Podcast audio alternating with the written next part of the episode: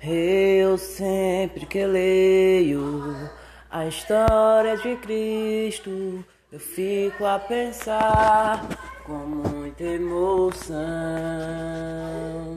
Ah, eu também queria viver de perto e sentir sua mão.